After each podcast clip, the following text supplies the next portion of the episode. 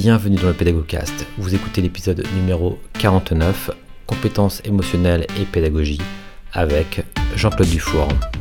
Deux conseils, c'est ceux que je donne dans le, le SPOC à la fin. C'est mhm. cultiver la bienveillance pour le prof et euh, soit trouver un cercle de soutien, soit trouver un mentor, c'est-à-dire quelqu'un de confiance à qui je puisse dire voilà, il s'est passé ça dans mon cours, je ne sais pas comment faire ça.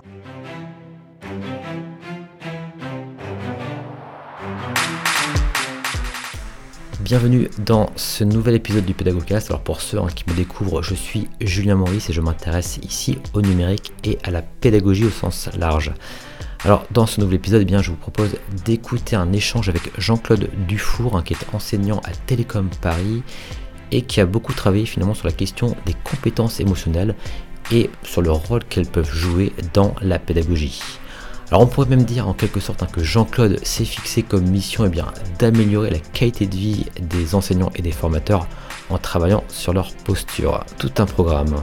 Jean-Claude est d'autant plus convaincant qu'il s'est lui-même développé en mettant en application les pratiques hein, dont nous allons parler je dirais que le domaine mériterait bien sûr à lui seul toute une série, mais pour ne pas rester sur votre fin, vous aurez tout plein de ressources pour aller plus loin. Avant de lancer l'interview, eh bien sachez que vous pouvez retrouver également en description un lien vers la Pédago News hein, pour avoir accès à mes emails privés, ainsi que vers mon catalogue de formation sur la Pédago School, hein, dont l'objectif est de faire du numérique l'allié du formateur. Voilà sur ce, eh bien, je vous souhaite une excellente écoute en compagnie de Jean-Claude Dufour. Donc bonjour Jean-Claude, bienvenue, bienvenue à toi. Je suis très content de pouvoir euh, échanger avec toi. Bonjour Julien. Euh, alors finalement, euh, alors ce qui est assez intéressant par rapport à, ce dont on va parler aujourd'hui, c'est que moi je fais un peu d'une paire de coups, parce que voilà, je suis ingénieur pédagogique à, IMT Atlantique, je travaille également pour la direction générale à IMT sur les transformations mhm. éducatives, et on a l'occasion ensemble eh bien, de travailler sur un module de SPOC euh, qui est dédié finalement euh, aux compétences émotionnelles, on va, on va appeler ça comme ça, euh, mais plus globalement au projet de l'enseignant, l'enseignant chercheur. Et, toi, tu as une partie donc dans, dans, ce SPOC, et puis on travaille, on travaille ensemble là-dessus. Et finalement, en, en, échangeant avec toi sur, sur sur ces thématiques, les thématiques qui t'intéressent, on va y aller un petit peu plus, euh, plus à fond euh, tout à l'heure. Euh, bah, je me suis tout de suite dit, bah, tiens, pourquoi est-ce qu'on ne ferait pas un petit, un petit podcast tranquillement tous les deux? Mhm. Moi, ça me permet de m'imprégner encore mieux finalement de, ce que tu fais. Puis ce sont des thématiques qui, moi, me, passionnent. Et en plus, hein, je t'avoue que j'avais été un peu feignant sur les podcasts récemment et j'en ai pas fait depuis un petit bout de temps. Et je me dis, bah, c'est l'occasion de remettre un peu les, les pieds, on va dire, dans, dans les étriers, comme on dit. Et puis de voilà d'enregistrer quelque chose avec toi. Et alors, du coup, euh, Jean-Claude, ce que je te propose, euh, déjà pour, pour commencer, bah, c'est qu'on va on, va, on va parler de toi déjà, bien sûr, euh, te, te, présenter. donc, tu es enseignant-chercheur donc à Télécom Paris, mais également, j'ai vu que tu avais également un parcours de start-upper. Oui. Tu as beaucoup, voilà. Tu as, on va dire que ce n'est pas forcément un parcours atypique que tu as. Alors, est-ce que dans en quelques mots, peut-être tu peux un petit peu nous, nous décrire rapidement qui tu es? Ok. donc, j'ai débarqué à à l'époque l'ENST en 90 euh, au département électronique. Euh, à partir de 95, j'ai commencé à participer à ce qu'on appelle la standardisation MPEG. Et ça, ça m'a ouvert sur un monde qui est en général fermé aux académiques. Euh, c'est plutôt un monde industriel. Et j'ai commencé à avoir beaucoup de contrats. Mhm. Au bout de 15 ans où je faisais des contrats et le résultat, il allait sur étagère, j'en ai eu marre et je me suis dit, j'ai besoin que ce que je fais, ma recherche, elle soit utile. Et je me suis dit, et j'ai aussi rencontré d'autres personnes à France Télécom qui sont partis avec moi pour monter une boîte qui s'appelait Streamezzo, qui faisait donc des, du mobile graphique interactif avant l'iPhone. C'est ça que j'allais dire. Quand tu me dis c'est les années 90, ça veut dire que c'est vraiment. Non, non, c'est là, c'est euh, 2001-2008. D'accord, c'est vraiment un précurseur. Juste, juste avant l'iPhone. D'accord, très bien. Et voilà, donc le, le, le, projet était autour de quelque chose de très technique, mais pour une utilisation par des personnes, pour une utilisation par des industriels, pas un truc qui est euh, euh, financé par la, par l'Europe et, euh, rangé dans un coin quand c'est fini. C'était ça la, la grosse motivation pour moi. Tu voulais de l'appliquer en quelque sorte, quelque Je chose voulais vraiment tangible. utiliser de manière tangible. Il s'avère que le monde de, des startups, c'est un peu compliqué émotionnellement, justement. C'est-à-dire que c'est... Euh, à l'époque, je n'avais pas les outils pour survivre, littéralement, survivre dans un monde comme ça. J'étais un peu innocent. D'accord. Euh, donc, j'ai fait un burn-out et je suis revenu à Télécom euh, en 2009. D'accord, ok. Depuis 2009, j'ai fait encore des projets pendant un moment et puis, je me suis là consacré à la fois à l'enseignement pur, euh, plutôt du côté euh, première année. Donc, euh, allez, on va dire, je suis le spécialiste de l'autonomisation des élèves. Les, les topins qui arrivent, je les détopinise. Et en même temps, donc dans ma vie perso, j'ai découvert les compétences émotionnelles hein, dans un engagement associatif et je me rends compte à quel point ça m'a manqué. Par exemple, pour survivre à, l'expérience Trimezzo, qui était très dure, où j'ai été assez malmené. Euh, si j'avais eu les outils émotionnels à l'époque, euh, soit je serais parti beaucoup plus vite, soit j'aurais pu rester.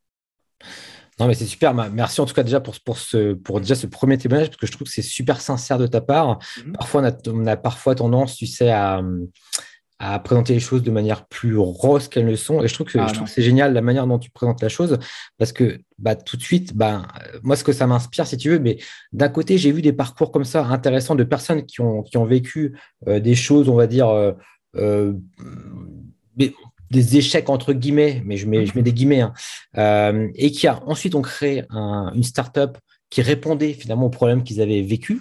Et mhm. toi, finalement, c'est un petit peu euh, l'inverse, pas, pas l'inverse euh, opposé, entre guillemets, mais c'est une histoire un peu différente. C'est-à-dire tu as, fait une startup sur un, domaine voilà, que tu maîtrisais, etc., euh, pour, pour, pour, appliquer, etc., dans, dans, dans, la vie réelle, entre guillemets, dans, voilà, de manière appliquée dans les entreprises. C'est plutôt du, B2B, j'imagine, ou du, du B2C que tu faisais. C'était du B2B du B2B. Hmm. Et c'est vrai que euh, cette expérience-là, mais plutôt en tant que start-upper, bah, tu as posé des soucis et hop, maintenant, quelque part, quand tu as rejoint, quand tu es retourné quelque part à, à Télécom Paris sur ton métier d'enseignant-chercheur, oui. eh bien, ce qui est intéressant, c'est que bah, tu as travaillé sur ce qui t'a manqué à, ce moment-là. Exactement. Ouais. Euh, et, je, trouve ça, je trouve ça génial parce que bon, bah, ça, ça vraiment, ça, ça ça augure de, choses très passionnantes parce que du coup, bah, tu l'appliques aussi finalement à un domaine bah, qui, intéresse les, éditeurs, qui est la pédagogie. Euh, et c'est ça qui est, intéressant. Donc, d'une pierre de coups. Et, ça me motive aussi. Et ça me motive. Parce que je sais que c'est du vrai, c'est du utile. Ouais, ce que dire? C'est toujours dans le même état d'esprit. C'est j'ai envie de faire des choses utiles. Et là, c'est évident pour moi que c'est hyper utile. Alors, ce qui est intéressant et ce qui est d'autant plus intéressant, c'est que, bon, euh, je, préviens les auditeurs, on part un peu dans tous les sens parce que de toute manière, on, voilà, on, est, là, on est là sur une discussion et, ça, va, ça va partir. Moi, j'ai un, un, plan vite fait, mais c'est pas très grave.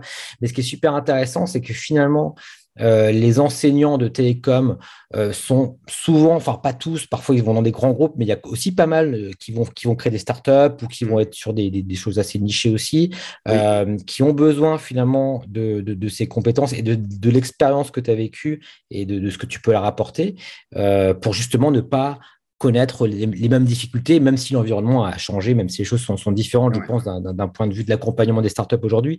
Mais malgré tout, bah, ça, a clairement un, intérêt. Et même au-delà, hein, euh, si, les personnes, de toute manière, c'est ce qu'on disait avant d'enregistrer, euh, vous l'avez compris, on parle, des compétences émotionnelles, c'est quelque chose de très large. Euh, donc, de toute manière, même une personne qui travaille, je ne sais pas, dans, l'industrie, qui travaille dans le milieu hospitalier, etc., comme on en parlait, eh bien, ils ont besoin aussi de ça. Hein. Absolument. Et ce que tu me disais, c'est vrai que, que donc euh, voilà, pour ce domaine vraiment des compétences émotionnelles, euh, bah, il y avait des formations. Tu me disais dans les entreprises, c'est des choses qui se font déjà actuellement? Non, c'est pas c'est pas dans les.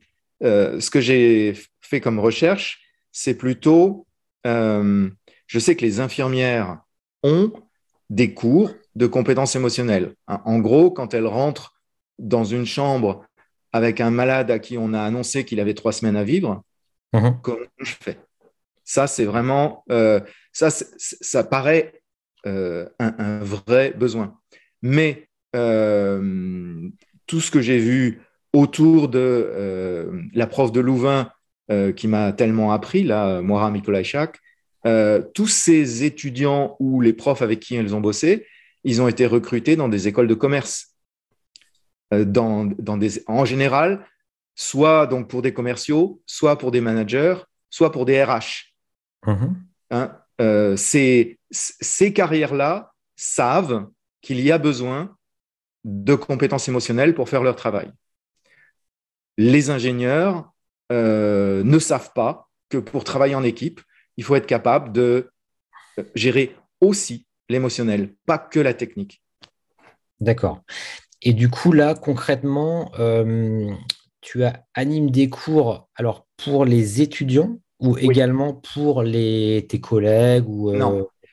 Euh, même si je pense qu'ils en ont besoin, pour l'instant, j'ai fait la proposition, et d'ailleurs, il faut que je remercie le, le département sciences économiques et sociales de Télécom, qui a été mais hyper accueillant. Je suis arrivé avec la proposition et ils m'ont accueilli à bras ouverts. Alors là, bravo les gars, hein, parce que je ne sais pas si mon département est aussi euh, accueillant. Euh, en tout cas, donc, euh, j'enseigne ça pour les étudiants en première année. J'en suis à la quatrième instance pour une douzaine d'étudiants. Donc, c'est des petits ateliers très pratiques.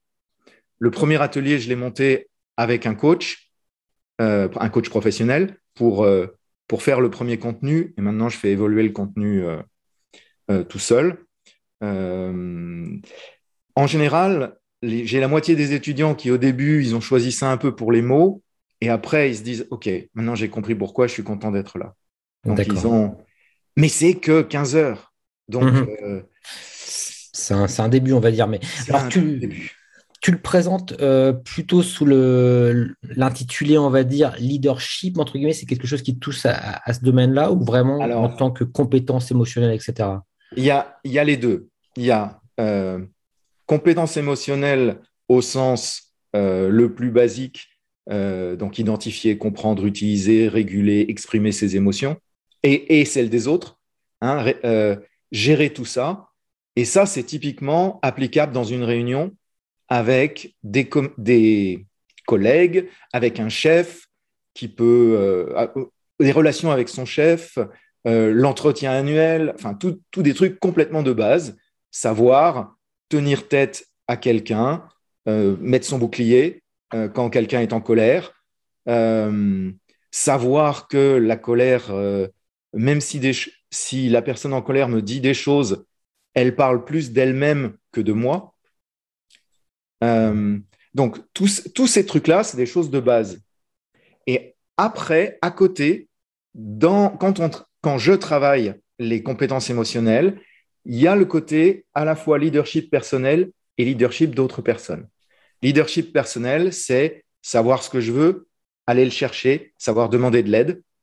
Leadership des autres, c'est écouter, euh, guider, euh, ne pas essayer de conseiller, ne pas enfin, savoir quand il faut vérifier et quand il faut ne pas vérifier, laisser les gens, euh, faire confiance, euh, inspirer confiance. Et tout ça, c'est vraiment, j'ai découvert par la pratique, c'est vraiment du domaine euh, de l'application de ces choses de base dont je parlais avant. D'accord.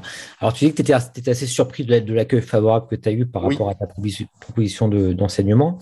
Euh, est-ce que ça, c'est pas un petit peu dû? Enfin, aujourd'hui, bon, c'est peut-être plus acceptable aujourd'hui, entre guillemets, enfin, mais est-ce que, est que le fait qu'il y avait des rejets par rapport à, tout ça, c'est pas dû au fait que euh, les, on peut se dire comme ça que c'est pas très scientifique de base, un peu tous ces enseignements-là? Parce que euh, dans finalement ce que, ce que tu proposes, que j'ai vu un petit peu le, plan par rapport à ce qu'on est en train de, mm-hmm. faire ensemble, euh, parfois on peut se dire, mais là c'est du développement personnel, tu vois, là c'est. Euh, ah, mais, c'est, Et, du coup, mais c'est vrai que euh, aussi ouvert d'esprit qu'on peut être parfois, je me dis, je me mets à la place d'un directeur des études, par exemple. Ouais. voilà, euh, où ça, c'est quoi sa théorie, etc. Qu'est-ce que, tu me dis D'un côté, d'un côté, c'est, ça fait partie du domaine développement personnel, et en même temps, les résultats sont mesurables. C'est ça qui Moi, je ne sais pas évaluer euh, si à la fin du cours, les gens ont, ont acquis quelque chose ou pas, mais euh, la prof de Louvain, elle a fait des études. Elle a fait des études avec euh, la sécurité sociale belge et elle a mesuré sur les gens à qui elle a fait les formations de 18 heures, donc ça ressemble un peu à ma, formation de 15 heures, 18 hein. heures, elle fait des formations, avant, après, la Sécu euh, gagne 10% sur les dépenses de santé des personnes. Mhm. Elle a pris des élèves de son université, des élèves euh, qui n'ont pas fait, des élèves qui ont fait la formation. Elle a en moyenne 30 à 40% de réussite aux entretiens en mieux. D'accord. Plus 30, plus 40% de réussite aux entretiens. Euh, des choses que je ne sais, je sais pas comment elle l'a mesuré, mais un bonheur perçu des personnes mhm. qui augmente énormément. Des taux de stress qui baissent énormément. Donc ça, c'est des données effectivement qui, peuvent faire la différence auprès d'un investisseur. Par contre, euh, dans, dans, la matière elle-même, même si on ne peut pas rentrer dans le détail, mais je veux dire, il euh, n'y a, y a, pas tout le temps des recherches qui sont. Ah, bon, toi, si par exemple, je prends un exemple, la méditation, par exemple, je prends la méditation. Bah, Aujourd'hui, on a des recherches qui, euh, qui vraiment prouvent qu'effectivement, une personne qui médite régulièrement a moins de stress, a moins de ceci, a plus de cela, etc. C'est vraiment prouvé, c'est voilà, c'est indéniable. Est-ce que dans tout ce que tu vas présenter, tu as des choses comme ça également à présenter? Est-ce que dans certaines choses, tu en as? Ou est-ce que globalement, c'est plutôt euh, des choses plutôt théoriques, mais qui sont difficiles à, prouver, entre guillemets Alors, j'ai des choses qui sont difficiles à prouver. Et surtout, euh, là, je suis obligé de me, de me référer à quelque chose qui est un peu à côté, c'est ce qu'on appelle la gestion mentale. Hein, Antoine de la Garandrie, années 80, mhm. euh, qui, dans les, les, les, formations que j'ai faites, m'ont vraiment prouvé la diversité des formes d'esprit la mhm. diversité des façons d'apprendre. Et dans mon cours, je compte sur euh, le fait que euh, je fais, on va dire, 10 propositions d'outils. Chaque élève va adhérer pour un, deux, max 5 des outils. Et puis, il y en a qui n'iront pas du tout. C'est exactement la même chose que quand euh, quelqu'un cherche un thérapeute Mhm. Des thérapeutes, euh, moi j'ai essayé une thérapie euh, lacanienne, je suis parti en courant. Mhm. Euh, ça ne m'allait pas du tout. Il y a d'autres thérapies dont je découvre maintenant qu'elles m'auraient probablement. tu sais, c'était juste après la start-up, hein, mon burn-out, j'avais besoin d'aide. Et eh ben, bon, voilà. On se cherche un thérapeute et il y a des thérapeutes qui marchent et d'autres moins. Ben là, typiquement, c'est la même chose. Parmi les outils, j'ouvre un panel. Je sais, je connais des hommes dans mon assos qui utilisent tous certains de ces outils mieux que d'autres. Et ça dépend vraiment de la forme d'esprit. Hmm. Donc, euh, voilà, je propose à mes étudiants tout ça. Et d'ailleurs, je le sens. Il y en a certains qui adhèrent tout de suite à certaines choses, puis d'autres, euh, ça ne passe pas. Et il y a d'autres trucs qui vont qui va marcher pour eux. Mais c'est intéressant parce qu'en tant que formateur, il y a une prise de risque quand même, je trouve, ah, complètement. Qui, est assumée. Euh, mais tu vois, là, si je te prends un exemple, hein, euh, toujours par rapport à ce sujet-là, entre guillemets, parce que quelque part, on est dans de l'académique. Donc, euh, oui il nous faut des choses très, entre guillemets, euh, validées, tu vois ce que je veux dire? Euh, Parce qu'en plus, on forme quelque part dans, ces écoles-là, entre guillemets, euh, l'élite, hein, même si j'aime pas trop l'appeler comme ça, mais des personnes qui vont, qui vont en quelque sorte être leaders dans, dans, certaines industries, finalement. Et, et c'est vrai que le contenu qu'on leur met dans, la tête, entre guillemets, doit, doit être validé. Mais, et du coup, il y, a, une prise de risque, mais c'est super intéressant. Et toi, tu me parles d'Antoine de la Garderie, c'est ça? Oui, c'est vrai que tu vois, bah, typiquement, bah, moi, je, connais un peu cet auteur aussi.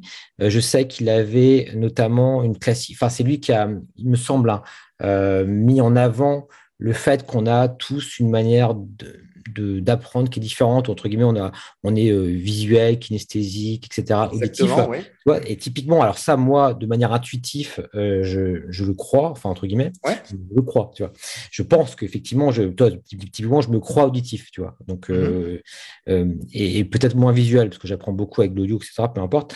Mais ça, c'est cette dichotomie-là, aujourd'hui, la, recherche, la science tente à dire que, c'est quelque chose de, non avéré, entre guillemets, et que c'est complètement euh, euh, que qu'il a pas, on n'a pas forcément de profil cognitif. Mais tu vois, c'est des, débats. Je pense qu'il y, aura toujours des débats. Euh, mais en tout cas, après, comme tu, si tu le présentes comme un outil, de toute manière, que voilà, les personnes peuvent, peuvent en faire l'expérience ou pas et en retirer ce que je retire ou pas bon, d'un côté, tu, couvres aussi tes, arrières dans le sens où voilà, c'est oui. la responsabilité de l'individu. Et il y a encore autre chose. Il y a aussi le fait que, en fonction de la situation, il y a des outils qui s'appliquent mieux que d'autres. Il n'y a pas que moi qui adopte certains plus facilement, euh, certains outils plus facilement, mais il y a aussi, en fonction de la situation dans laquelle je suis, il y a un outil ou un autre qui va s'imposer comme étant euh, la bonne réponse. Donc, avoir une panoplie euh, d'outils, c'est important. Ça fait partie de la richesse. Et d'ailleurs, je ne sais pas si tu regardes, mais euh, quand tu regardes les coachs, les thérapeutes, ils sont constamment à la recherche. Enfin, ils ont des CV avec tout un tas de formations dans tout un tas de directions différentes. Parce que plus leurs méthodes sont riches, plus ils sont capables de s'adapter à d'autres personnes, enfin à des, à des, pour eux c'est à des patients. Pour mmh. moi, prof, ça serait pour m'adapter à des élèves. Mmh. Hein, je, vais, je vais être capable de gérer plus de situations différentes avec mes élèves. Non, mais en tout cas, bon, euh, effectivement, ce qui, est, intéressant finalement euh, par rapport à, ce qu'on aborde là dans ce point, c'est que maintenant, ça devient quelque chose, on va dire, d'accepter et même, même à la limite un besoin, même, je dirais. Peut-être que, peut que demain, dans toutes les, formations, on trouvera ce genre d'enseignement. Euh, et euh, voilà, on peut, on peut l'espérer. Enfin, parce que tu vois, finalement, euh, je te parlais de développement personnel, mais je ne le disais pas de manière péjorative, dans le sens où moi-même, j'en ai, ai, consommé et, je, ça m'a fait du bien également, personnellement, mmh. dans mon développement à moi, d'avoir accès à des, auteurs, même sur des choses qui ne sont pas non plus prouvées, etc. Je pense à la PNL, je pense à des tas de choses comme ça.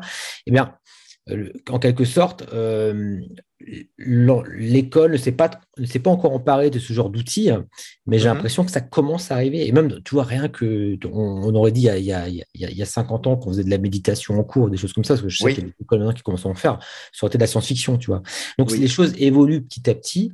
Et finalement, euh, comme tu dis, c'est intéressant, tu vois, la manière dont tu le présentes. Euh, tu présentes non pas, tu vas pas te baser sur le, le contenu, mais plutôt sur l'effet que ça va avoir au niveau macro, quand tu veux quelque part le, vendre, entre guillemets, euh, à, des responsables de formation.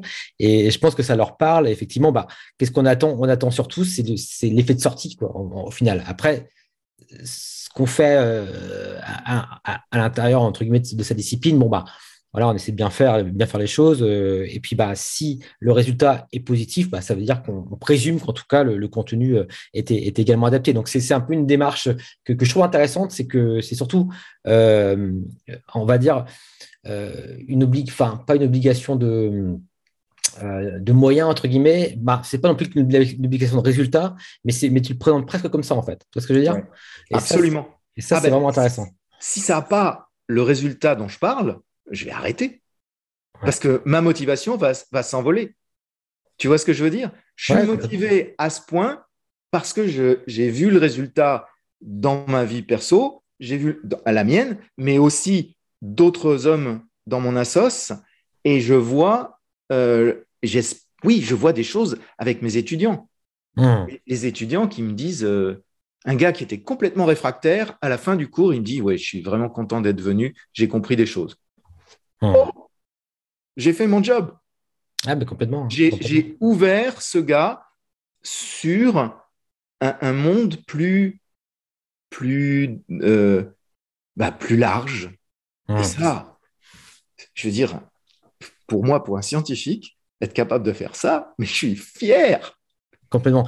Et, là, du coup, finalement, ton, ta nouvelle mission, entre guillemets, si vous l'acceptez, c'est également maintenant de, de, faire en sorte que ces enseignements-là soit euh, donné également à des enseignants, finalement. Oui. c'est un peu ce qu'on s'est mis comme mission dans, dans, le SPOC, hein, que, absolument. le cours qu'on prépare. Euh, parce que tu sens également qu'il y a un besoin très fort du, du, côté des, des, formateurs et des enseignants de, de développer des compétences comme ça? Oui, ça m'a tellement aidé, moi, à être un meilleur prof. Mmh. Hein, je, je, prends un exemple tout con. Euh, dans le SPOC, je parle des archétypes de Jung. Hein, et Jung, pour la psyché masculine, il parle de l'archétype du roi. Le mhm. roi, c'est quelqu'un qui dit du bien dès qu'il peut. C'est dès qu'il voit quelque chose de bien, il dit bravo. Eh ben, le fait de moi d'intellectualiser, d'arrêter de, filtrer quand je vois quelque chose de bien, je dis hmm, pas mal. Mais plutôt que de penser pas mal, je le dis à l'élève. Ah. Tu ne peux pas imaginer à quel point ça leur fait du bien et ils me font plus confiance, ils me parlent plus, ils me posent plus facilement des questions. Je veux dire, c'est le résultat euh, immédiat en termes de relation avec les élèves, il est énorme. Donc, pour moi, c'est du domaine de l'évident. Et je pense que si je peux faire passer un petit nombre de, concepts comme ça auprès de mes collègues, euh, il va y avoir une, demande de formation euh, plus complète sur, dans ce domaine. Parce que euh, ce que je te dis là, c'est vraiment un, ce qu'on appelle en anglais low hanging fruit. C'est un fruit facile à attraper. quoi. Et ce qui, est, ce qui est assez intéressant aussi, c'est que ça, ça s'adapte à toutes les personnalités, parce que euh, on, en parlait dans, dans, dans, dans le contenu qu'on qu'on va mettre en place, entre guillemets. Euh, il y a le côté application qui est très important. On a tous un profil différent. Et comme tu dis, toi, c'était le, côté roi. Bon, je ne sais pas exactement, enfin, je ne connais pas spécifiquement le, contenu, mais c'était euh, cet aspect-là qui, pouvait euh, t'apporter de la plus-value en, tant qu'enseignant. pour une autre personne, eh bien, peut-être qu'elle est trop roi et pas assez, je ne sais pas, dans, la théorie. Et, dans ce cas-là. Je ne crois pas. Il n'y a pas beaucoup de rois parmi les. Ouais. C'est possible. De, roi au sens, non, de roi au sens de personnes qui disent du bien, qui pensent, tu sais, qui utilisent une psychologie positive, mhm. euh, plutôt basée sur le renforcement de ce qui est bien, plutôt que de dire ah non, ça c'est ça c'est pas fait correctement.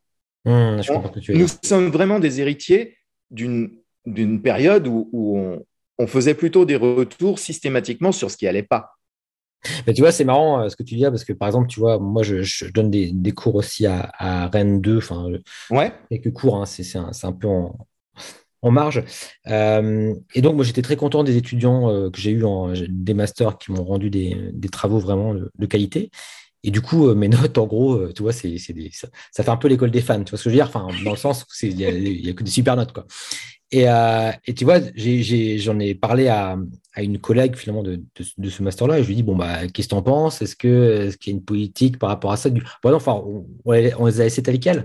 Mais tu vois, dans... j'y pensé, je me suis dit, mince, est-ce que est-ce que c'est pas normal en quelque sorte? Est-ce qu'il n'y a pas une anormalité à ce que tout le monde est entre 15 euh, et, 18, je ne sais pas. Et euh, est-ce que justement euh, parce que je vois, j'avais pas cette fameuse gaussienne qu'on va retrouver euh, de 8 à, à, 15 avec euh, une majorité de 12 et 13. Et, et c'est vrai que bah, en tant que formateur, ça rassure finalement d'avoir, d'avoir, d'avoir des choses qui sont qu'on a eu l'habitude de, de, vivre en tant, en tant que aussi étudiant. Et, et, tu vois, je me suis posé la question. Et alors que finalement, bah, dans, dans, une logique plus, euh, je ne sais pas si les anglo-saxons sont plus comme ça, mais plus de, de, validation de compétences ou autre, il n'y a pas ces notions-là. Donc, à la limite, euh, bah, c'est bon, tu as, bien fait, tu as bien fait, et basta. Tu n'es pas, pas, ah, tu as 13, bah, je ne sais pas pourquoi, mais tu as 13, c'est pas 14, c'est pas, pas 12, tu vois. C'est la compétition à la française. Voilà, donc mais c'est intéressant effectivement. Donc, alors peut-être que juste, surtout finalement, tu penses que pour les enseignants euh, entre guillemets français, enfin, il y a vraiment une, belle plus-value. Euh, et est-ce que c'est des choses d'ailleurs qui existent dans le milieu anglo-saxon déjà ou est-ce qu'il y a des... Alors, euh, pour les enseignants, je ne sais pas, mais je sais qu'en Suède, ils enseignent les compétences socio- socio-émotionnelles entre la, le CM2 et la cinquième. Et aux États-Unis, ils font la même chose dans les écoles où il y a de la violence et ils mesurent le fait que introduire ces cours-là, à peu près au même âge, ça fait baisser la violence dans l'école. mais tu vois, là encore, et, je, t'entends, hein, mais là encore, je trouve que euh, c'est beaucoup appliqué. Toi, à la garderie, par exemple, c'était aussi pour l'enseignement primaire, où tu vois, on, parle beaucoup de Montessori, Montessori, la méthode Montessori, mais c'est pareil, c'est souvent en fait euh, en primaire, mais c'est voire secondaire. Et tu vois, dès qu'on arrive dans le supérieur, on a l'impression qu'il faut lâcher tout ça euh, et puis on passe que sur de la technique ou entre guillemets sur des choses. Mais c'est ça. S'ils avaient fait ça en, entre CM2 et 5e, D'accord. Il n'y aurait plus besoin de faire euh, ce que je fais avec eux là, des étudiants de 20 ans à qui je dis euh, il faut faire attention aux émotions. C'est comme ça que vous allez réussir à travailler en équipe, réussir à euh, gérer un chef qui est un peu colérique ou qui est ou qui au contraire parle pas, ou gérer vos, vos difficultés de communication avec les autres. Enfin, tous ces trucs là euh, en gros, la seule chose que je dis, c'est regardez aussi ça dans votre vie, y, y compris la vie professionnelle. N'écoutez pas quand vous avez un chef qui vous dit euh, un bon employé laisse les émotions à la maison. Mmh. Non, il y a des émotions aussi euh, au boulot et il faut les traiter. Mmh. et il faut les voir et, et que ça ne vous empêche pas de travailler en particulier.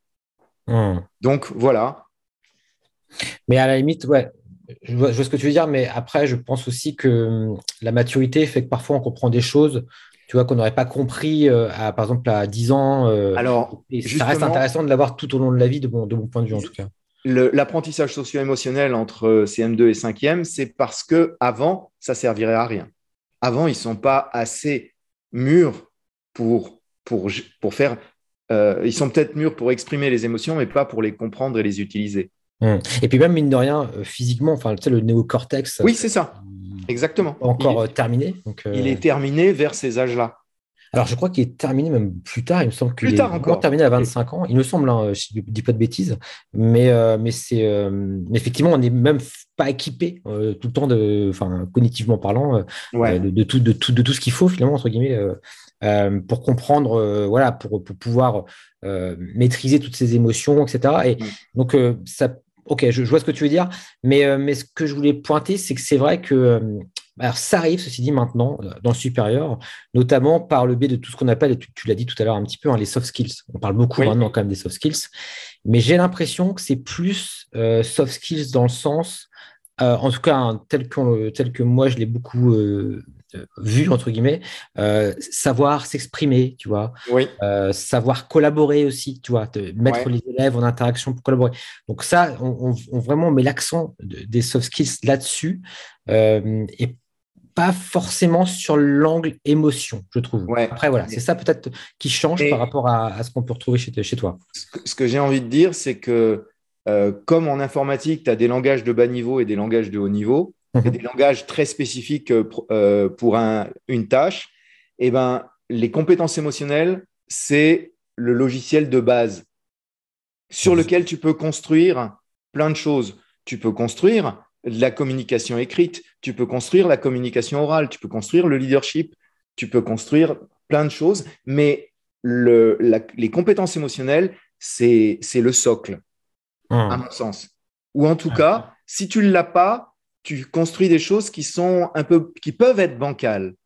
Hein? Pour certains, ça va marcher parce qu'ils ont la base dans leur éducation. Et puis pour d'autres, il, va leur, il y aura des trous et ça passera pas. Pour moi, c'est vraiment ça. C'est un socle. Hmm. Et ça, c'est vrai que c'est un grand débat. Est-ce que l'école doit combler des manques de l'éducation? Enfin, c'est ça, c'est un peu. Vous avez quatre heures. tu vois ce que je veux dire? Un peu... Oui. Mais, euh, mais, en tout cas, ouais, c'est super intéressant. Euh, au, niveau du, finalement du, contenu, je peux, je peux rapidement, le, pour la curiosité des auditeurs, euh, en parler un peu. Je sais que tu, tu, tu parles des émotions, tu parles des, des valeurs, tu parles également des, des projections. Des, différents outils théoriques que tu vas, que tu vas avoir. Donc, tu parlais notamment d'Antoine de la Garanderie, les archétypes, la communication non violente, les cinq blessures de Lise Bourbeau, euh, voilà, également des outils, même des, même des, des ouvrages hein, comme les accords Toltec dont tu parles également dans, dans, dans, cette formation-là. Euh, alors, du coup, là, je fais, un, je fais un teaser, mais pour les personnes qui vont malheureusement pas pouvoir la suivre parce que c'est quelque chose qui se fait au sein, de, au sein des, des groupes du groupe IMT. Mais, euh, mais en tout cas, c'est vrai que c'est assez vaste, c'est vraiment un, domaine vaste, mais de manière, on va dire, très générale. Si par exemple, un enseignant, parce qu'on là, on s'adresse peut-être à un public formateur enseignant, venez te voir comme ça. Euh, enfin, je sais pas, c'est peut-être une question difficile hein, que je te pose, mais euh, qu'est-ce qui pour toi est le plus important ou quel conseil tu aurais vraiment voulu avoir? En même temps, je suis jeune enseignant, euh, j'ai voilà, ah. je suis, junior, je vais me retrouver demain face dans mon amphi ou dans mes dans mes dans mes, dans mes TD. qu'est-ce que tu me conseillerais déjà même comme lecture, pourquoi pas, ou comme ou comme conseil de voilà de base? Deux, deux conseils, c'est ceux que je donne dans le le SPOC à la fin, c'est mhm. euh, cultiver la bienveillance pour le prof et euh, soit trouver un cercle de soutien, soit trouver un mentor, c'est-à-dire quelqu'un de confiance à qui je puisse dire, voilà, il s'est passé ça dans mon cours, je ne sais pas comment faire ça. Hmm. Et, j'ai besoin d'aide. Mais ça, c'est... Demander de l'aide à quelqu'un d'expérimenté, euh, bon, hmm. ça. En tout cas, pour moi, c'est pas un truc évident. Dans ma carrière, j'ai pas été en, en, mesure ou on m'a pas, euh, on m'a pas soutenu de cette manière-là. Et je pense qu'il faut le demander. Il faut, voilà. C'est intéressant ça. Autant le, premier, le premier conseil, on, peut, on, peut, le mettre en application seul. Le deuxième, on faut vraiment, euh, Absolument. entre guillemets, euh, rechercher la personne, rechercher le, le, mentor. Euh, après, c'est peut-être une démarche qui n'est pas évidente. Et est-ce que tu penses qu'il faudrait le formaliser, ça, ou est-ce que, que, tu penses que c'est justement de la responsabilité euh, de, la, de chacun de trouver son mentor ou est-ce que est-ce que c'est pas quelque chose qui peut s'institutionnaliser? Toi, je, je pense notamment par exemple au, parrainage. Tu sais, quand, quand, un étudiant arrive dans, dans, une école, souvent il a un parrain de promotion, etc. Et est-ce que c'est pas quelque chose qui pourrait se formaliser aussi dans, dans les écoles? Tu, tu, noteras que j'ai parlé soit d'un cercle de soutien, soit d'un mentor. Ouais, c'est vrai. En gros, il y a des gens qui vont préférer avoir une relation avec une personne et il y en a d'autres qui vont au contraire préférer un groupe. Mhm. Là encore, c'est des formes d'esprit différentes. Et le, résultat est le même. Hein. c'est, quelque part où on peut poser un problème et on peut avoir des retours. Mhm. Donc ça, c'est... Alors, institutionnalisé, les deux peuvent être à la fois soit spontanés, soit institutionnalisés. Euh, ça serait bien que ça soit pas forcément institutionnalisé, mais encouragé. Hmm. Aussi bien les uns que les autres, hein. aussi bien les cercles de soutien que le mentorat. Parce que finalement, enfin, tu vois, si, enfin, je caricature peut-être un peu, mais tu vois, quand on est travaille dans un service euh, soutien entre guillemets, ouais. où on a un responsable, on a, on a un chef d'équipe, et c'est souvent peut-être lui qui doit faire office de mentor, avec qui on va avoir le ah. feedback, avec qui on va pouvoir. Mais, ce que je veux dire, c'est que l'enseignant chercheur, c'est un, une pièce autonome, c'est-à-dire euh, exactement. Il n'a pas, de. Mon... Bah oui. Entre guillemets. Mon chef, il, ne sait pas ce que j'enseigne. Je ne sais pas ce qu'il enseigne. Il ne peut pas me conseiller sur, euh, sur mes. Enfin, si, il devrait pouvoir me conseiller. Mais sauf que, justement, je ne vais pas faire ça avec mon chef. Ouais. Je ne vais pas dire. Je vais avoir du mal à dire à mon chef Chef, j'ai un problème. J'arrive pas à faire ça. Hein, c'est un truc qui passera pas. C'est pour ça que dans le SPOC, je parle de peut-être choisir un collègue d'une autre école, pour que justement il n'y ait plus cette peur-là. Mmh, je comprends, je comprends. Euh, des cercles Zoom euh, où il y aurait euh, des gens d'Alès, d'Albi, d'Atlantique, les deux Atlantiques et de mmh. Télécom.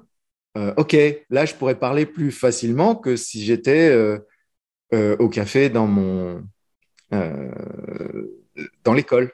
Ouais, je comprends.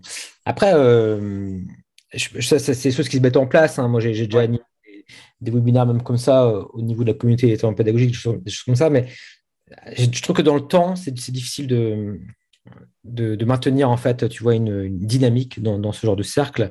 Et malheureusement, les, cercles qu'on voit, hein, les, choses qui fonctionnent entre guillemets dans, la notion de cercle, c'est souvent pour les personnes. Et d'ailleurs, c'est un peu caricatural, mais qui combattent une addiction, par exemple. Tu vois, c'est souvent l'image qu'on a, tu vois, le, les, alcooliques anonymes ou les, personnes qui, qui, ont pris des stupéfiants. Enfin, tu vois, les cercles de parole.